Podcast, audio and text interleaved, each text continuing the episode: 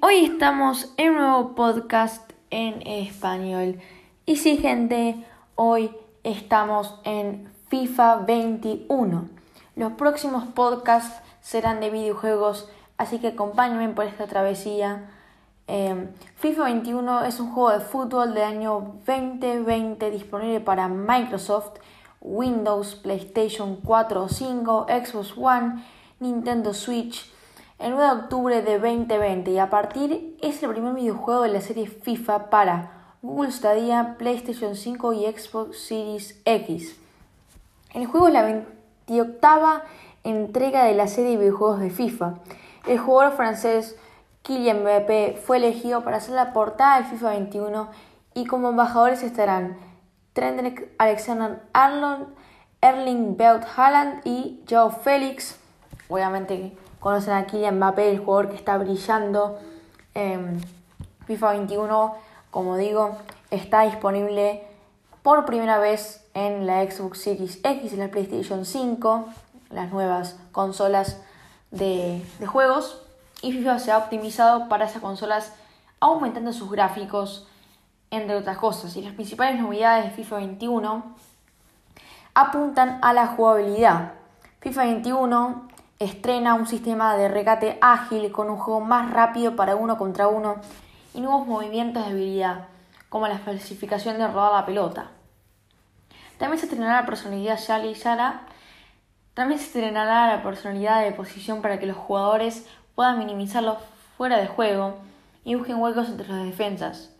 Otra novedad del modo competidor, una mayor dificultad en los partidos contra el CPU, dando un mayor manejo de las habilidades, regates y tácticas y volviendo el juego más difícil. O sea que tenemos una nueva modo para poner la CPU aún más difícil que leyenda. Ya esto creo que es extremo. Por último, FIFA 21 incorpora un sistema de colisión natural que ofrece una visión más real de las condiciones que se producen en un partido de los jugadores. O sea que cuando yo hago una falta o algo así, la colisión que genera se produce mucho más realísticamente que los anteriores juegos. Ya me pueden encontrar como Justo Velarde en Twitter o me pueden seguir en mi cuenta oficial de Instagram, arroba un poco de todo podcast, en donde estaré subiendo contenido diario solo para ustedes. Los invito a seguirme. Pero a todo esto va, ¿cuánto cuesta el FIFA? Todas las ediciones disponibles de FIFA, diferentes y precios, tal y como podemos observar en la página oficial del juego por Steam, rondea los 59,99 euros. El plan estándar, Champions, 79,99 y edición Ultimate Plus, bonus por tiempo limitado, 89,99 dólares. O sea que todos sabemos que los FIFAs siempre se van un poco de precio, ¿no? Creo que es más que obvio. Eh, pero bueno, me impresiona el precio estándar de 60 dólares a ver, es un juegazo, todos los tenemos que renombrar, pero las reseñas de Google, las reseñas Google no dicen lo mismo y de hecho está 1.9, o sea que de 5 está 1.9 y hay una reseña que es sinceramente cierta, pero a la misma vez lamentable.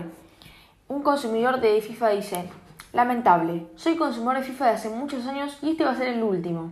La última en Team juegas como siempre contra los mismos jugadores en temporadas online siempre contra Liverpool el PSG, continúa glitch de jugar contra el Soccer Aid o el Adidas Team. Se encuentran muchas veces equipos en el que juegan dos rivales, incluso las copas eliminatorias. El matchmaking es denunciable, encontrando rivales de hasta dos divisiones inferiores o superiores a la tuya. Los lags, cuales del juego, son un constante. En fin. O sea que esto, esta persona da la verdad. El matchmaking es un problema en varios juegos, no solo en el FIFA. Eh, yo me estaba quejando mucho del Call of Duty.